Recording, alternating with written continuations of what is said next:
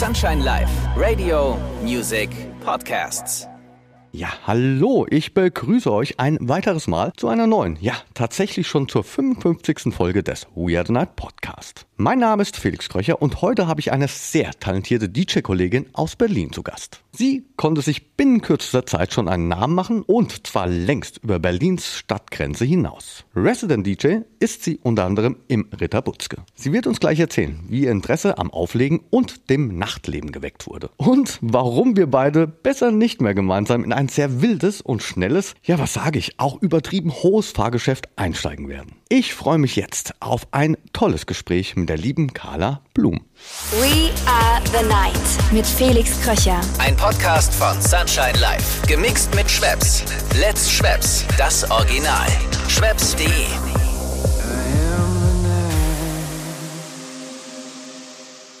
Carla, mein Lieber, wie geht's dir? Soweit, so gut und selbst? Mir, mir geht's auch ganz gut. Ich bin eben gerade wieder die Treppen hochgejumpt, vier Stockwerke. Da ist man noch ein bisschen außer Atem. Ich hoffe, man hört's nicht mehr. Nein, man hört's nicht. Dann dein tägliches Sportprogramm. Es freut mich sehr, dich als Gast im Weird Night Podcast begrüßen zu dürfen. Danke, dass du dir die Zeit nimmst. Ja, danke auch. Freue mich auch sehr. Und vor kurzem sind wir auch auf dem Echelon Festival, vielleicht kannst du dich noch dran erinnern, gemeinsam wild in so einem heftigen Fahrgeschäft herumgeschleudert worden. Hat richtig Spaß gemacht. Ich kann mich da sehr gut dran erinnern, ja. Ich glaube, das war das, das zweite Mal, dass ich sowas überhaupt, ich bin einmal Achterbahn gefahren. In Las Vegas war das, glaube ich. Danach ging es mir auch gar nicht gut. Das war, glaube ich, das zweite und wahrscheinlich jetzt auch letzte Mal, dass ich sowas gemacht habe, weil, wow, also ein Adrenalinkick hat man da auf jeden Fall, aber ein bisschen Angst auch. Da hat sich meine Frage jetzt irgendwie erübrigt, weil ich wollte gerade fragen, ob du sowas gern fährst. Nee, normalerweise nicht. Bei mir ist normalerweise schon beim Kettenkarussell Schluss. Aber ähm, So ein Kettenkarussell ist nicht ohne. voll. Wo treffe ich dich denn jetzt gerade an? Ich bin jetzt zu Hause im Moment. Ähm, genau, ich bin gestern aus Bochum wiedergekommen, habe sehr lange gebraucht, deswegen bis jetzt auch ein bisschen länger geschlafen und ja, freue mich, dass wir jetzt verabredet waren. Zu Hause heißt wo? In Berlin. In Berlin. Geboren und aufgewachsen? Genau, ich bin in Berlin geboren und aufgewachsen und ähm, meine Mutter kommt auch aus Berlin, also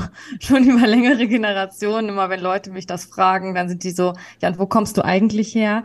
Ja, ich komme eigentlich auch aus Berlin. Ja, ich finde das sehr interessant, weil man hört es gar nicht raus. Mm, ja, wo ich Oder strengst du dich gerade an? Nee, überhaupt nicht. Also es gibt schon so ein paar Worte oder vielleicht auch Sachen, ähm, die mir selber gar nicht auffallen, die man manchmal sagt. Aber dieses, wirklich dieses Berlinern, das ist, glaube ich, entweder ein paar Generationen noch vor mir äh, so ein Ding gewesen oder was ich, wo ich das oft höre, ist das in Brandenburg tatsächlich. Bei so jüngeren Leuten, also mit jüngeren Leute meine ich jetzt Leute so um die 20 wie in meinem Alter, dass die da eigentlich das Berlinern überhaupt nicht mehr äh, an den Tag legen, so. Stimmt, du bist ja noch relativ jung. Ja, Ja, jetzt in aller Ruhe möchte ich gerne mit dir ja, über dich und deinen Karrierestart sprechen. Sehr gerne. Carla, wenn ich richtig informiert bin, hattest du deinen allerersten großen Gig im Ritterbutzke, richtig? Genau, das war am 1. Mai 22 und äh, da ist im Ritter Butzke immer äh, total viel los. Also generell in Berlin 1. Mai, Feiertag, die Clubs haben alle offen, ganz viele Veranstaltungen sind umsonst und gehen halt auch schon tagsüber los und da hatte ich einen Slot, ich glaube 20 bis 22 Uhr war das und das war mein erster Gig und mein erster auch großer Gig, weil der Laden war total voll. Ich war total aufgeregt und irgendwie überfordert mit der Sam- Gesamtsituation, weil das halt viel extremer war, als man sich das halt vorher jemals ausmalen könnte. Ja, das war krass. Also es war Ich wollte es gerade sagen, also dort spielt man ja nicht einfach mal so. Ja, also wie kommt man denn dazu? Und beziehungsweise wann hast du eigentlich gedacht, du möchtest jetzt äh, DJ werden? Also ich habe tatsächlich schon äh, immer irgendwas Musikalisches gemacht, durchaus auch, weil meine Mutter uns als Kinder da äh, sehr, ja, ich sag jetzt mal, in diese Richtung gepusht hat. Ne? Man hat ein Instrument gelernt, man hat, äh, ging irgendwie, ich bin zehn Jahre zum Klavierunterricht gegangen, ich habe im Chor gesungen, äh, in der Philharmonie schon gesungen, im Kinderchor und solche Sachen. Also da hatte man schon immer irgendwie Bezug dazu. In Berlin aufgewachsen kommt man relativ schnell natürlich auch irgendwie mit Techno, Techno-Szene in Verbindung. Ähm, als ich so 16, 17 war, haben Freunde von mir auch angefangen, Goa zu produzieren und solche Sachen. Und da springt man dann halt das erste Mal eben schon sehr jung auf so Partys, Open Airs rum. Stil for Talent kann ich mich noch erinnern. Ähm, das war so das erste Open Air, glaube ich, wo ich ähm, Koletzki live gesehen habe, äh, wo ich so eine richtig gute Erinnerung noch dran habe. Da hat's dich gepackt. Da hat's mich gepackt, ja. Also da fing es dann eben eher an mit so House und Tech House. das hatte mich schon gepackt. Und dann später, als ich dann in dem Alter war mit 21, wo man dann so richtig, richtig feiern gehen durfte, da hat's mich auf jeden Fall auch in der Techno-Szene, also gerade so in den dunklen Clubs sehr gepackt. Ja, genau, angefangen über die Zeit, wo man jetzt auch wenig machen durfte, wenig rausgehen durfte wegen Corona und so weiter. Das habe ich sozusagen ein bisschen genutzt, um mich da ein bisschen mehr drauf zu fokussieren, äh, weil vorher hat man irgendwie man hat schon Zeit, aber man nimmt sich die Zeit nicht so und so musste man sich quasi zwingen, sich die Zeit zu nehmen, um sich mit sich selber zu beschäftigen. Und da fing das dann an, dass ich gesagt habe, okay, äh, ich möchte da jetzt äh, viel mehr Zeit investieren und genau. In das Auflegen. In das Auflegen und generell sich mit Musik auseinanderzusetzen. Ich lerne schon wieder dazu. Ich merke das jetzt schon wieder. also Wahnsinn. Zehn Jahre hast du Klavierunterricht genommen. Mhm. Wow. Und im Chor gesungen. Ja, das Klavierunterricht, das, das, äh, da muss ich sagen, da bin ich sehr froh, dass ich das gemacht habe, weil man auch so ein allgemeines Musikverständnis hat. Und das macht mir auch bis jetzt noch richtig Spaß. Das im Chor singen, naja, das war dann halt irgendwie mal so ein, zwei Jahre und dann habe ich aber gemerkt, das liegt mir doch nicht so. Trotzdem, Hut ab. Was sehr großen Anklang bei dir auf Instagram gefunden hat, sind die DJ Tour Live Videos. Lass uns darüber mal sprechen. Wie ist denn das für dich, also das Tour- und Nachtleben? Das machst du ja noch nicht so lang. Das mache ich noch nicht so lang, das stimmt. Also ich muss sagen, das Tourleben, das gefällt mir ziemlich, ziemlich gut, weil ich sehr gerne verreise. Das habe ich schon immer gerne gemacht. Ähm, weil ich da auch der Meinung bin, solange ich sonst noch keine Verpflichtungen habe im Sinne von irgendwie Familie, Kinder oder was man so alles haben kann, sollte man die Zeit auf jeden Fall nutzen, um so viel von der Welt zu sehen wie möglich und solange es auch noch in dem Sinne möglich ist. Da kann man mich jetzt pessimistisch nennen, aber. Auf gar keinen Fall. Das klingt jetzt von meiner Seite ein bisschen alt, aber lass dir Zeit. Genau, das, von daher ist es so eine Möglichkeit, irgendwie zwei Sachen, zwei Hobbys miteinander zu verbinden. Es ist natürlich auch anstrengend und kann auch mit wenig Schlaf oder viel Problemen, die man dann hat, mit Verspätungen oder sowas, ähm, auch dazu führen, dass man teilweise echt geschafft ist. Aber ich habe noch nie einen 9-to-5-Job gehabt oder so. Ich habe schon immer auch nachts gearbeitet und deswegen stört mich das überhaupt nicht. Wenn wir jetzt aber schon dabei sind, du spielst jetzt aktuell sehr viele Gigs, bist dementsprechend viel unterwegs. Gibt es für dich ein Erlebnis, welches du nicht mehr vergessen wirst? Sei es im ähm, Nachtleben jetzt, oder im Tourleben? Oh, es gibt, glaube ich, glaube ich, viele, äh, immer wieder viele kleine Erlebnisse, an die ich mich dann erinnere. Aber ich glaube, ähm, was ich so schnell nicht vergessen habe und auch nicht vergessen werde, ist, glaube ich, das ähm, Sonne, Mond, Sterne Festival, wo ich letztes Jahr gespielt habe, weil es hat mich einfach komplett, das hat mir diese Festival und ja, DJ Experience nochmal auf so Next Level gehoben. Also das war wirklich äh, ein richtig krasses Ereignis so für mich und es hat mir super viel Spaß gemacht und ich bin normalerweise echt nicht so ein, ich sag jetzt mal, emotionaler Mensch. ähm, aber da war ich echt wo ich da oben stand, kurz vorm Heulen, weil ich fand so, es hat mich so überwältigt. Und das, ähm, ja, ist bis jetzt immer noch der Gig, wo ich sage, wow, da denke ich richtig, richtig, richtig gerne ähm, dran zurück. Das ist auch ein großartiges Festival. Ja. Aber gibt's dann auch vielleicht was komplett Schräges, was, ja, komisch Verrücktes, wo du sagst so, what? was? Ist denn da jetzt los? Komisch Verrücktes. Was, was manchmal verrückt ist, ist, dass ich ähm, Leute treffe, und das ist das, was für mich auch so schön ist, die ich wirklich lange nicht gesehen habe, wo ich denke, das kann doch jetzt nicht sein, dass ich Person XY, die ich aus meiner Kindheit kenne, Schulzeit kenne oder so, wieder treffe oder die vielleicht auch sogar im selben Business arbeiten. Da gab es schon öfter mal so Momente, wo ich dachte, wow, wie, wie passt das jetzt miteinander zusammen? Aber ja, Zufälle gibt's halt. Wie klein doch die Welt ist. Total, winzig. Das merkt man dann. Ja, das kenne ich. Gibt es denn etwas, was du auf Tour immer dabei hast? Glücksbringer oder ja, einfach irgendwas, was du nicht missen möchtest? Irgendetwas, was ich nicht missen möchte. Ich habe immer irgendwas Kleines zu essen dabei meistens. Ja, packst du eine Stulle?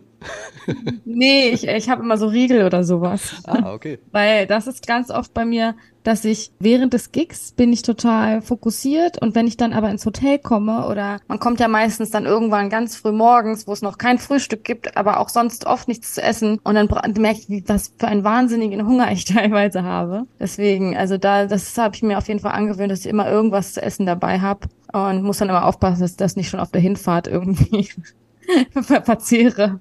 Das ist gut, wenn wir uns nächstes Mal treffen, dann habe ich einen Riegel für dich dabei.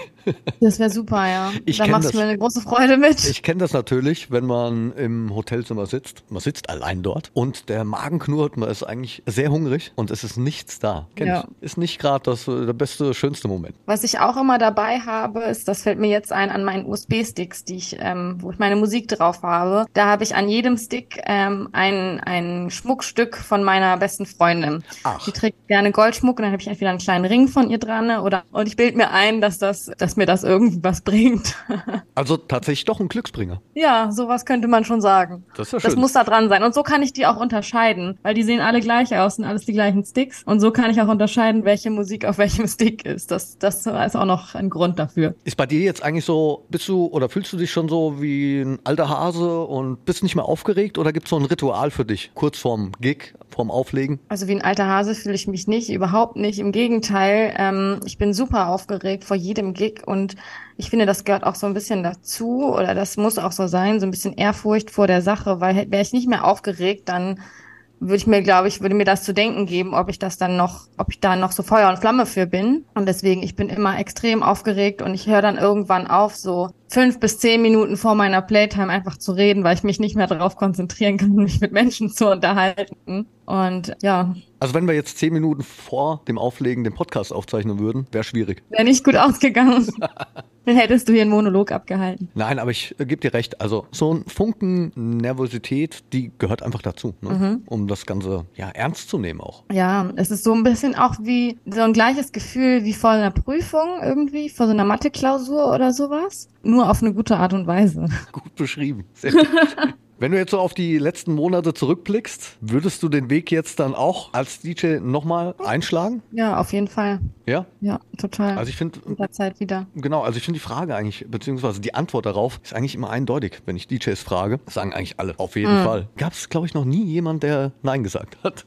Nee, und wenn, dann muss man sich halt nach was anderem umgucken vielleicht. Das wäre jetzt die nächste Frage. Könntest du dir vorstellen, irgendwas anderes zu machen? Aktuell oder später? Ja, vielleicht. Das kann ich jetzt so nie sagen. Also im Moment kann ich es mir nicht vorstellen, aber wer weiß, was in fünf oder zehn Jahren ist, was ich nochmal für andere Interessen entwickle oder so. Ich hätte mir ja genauso wenig vor fünf oder zehn Jahren vorstellen können, mal DJ zu sein. Oder das eben jetzt zu machen, wie ich das jetzt mache. Klar, man kann immer so, ja, im nächsten Leben werde ich mal DJ, aber jetzt bin ich in diesem Leben DJ geworden und das ist auf jeden Fall schon ein großer Step. Und so kann ich halt genauso wenig sagen, was in der Zukunft sein wird. Ich wollte immer entweder Formel-1-Fahrer werden, Das ist auf jeden Fall ein ähnlicher Adrenalinkick wahrscheinlich. gehe ich von aus, oder Frauenarzt, weil der Frauenarzt meiner Mama, der hat einen Ferrari gefahren. Ah, Und dann habe ich immer gedacht, das muss einfach echt ein verdammt guter Job sein. Also gut bezahlt. Sonst habe ich ja überhaupt keinen Plan gehabt, was bei Frauenärzten so passiert. aber mit Autos, mit Autos sollte es was sein. Mit Autos sollte das schon sein. Also ich bin schon auch nach wie vor so ein bisschen autoverrückt. Und Formel 1 verrückt vor allen Dingen. Gibt es bei dir eine Sportart?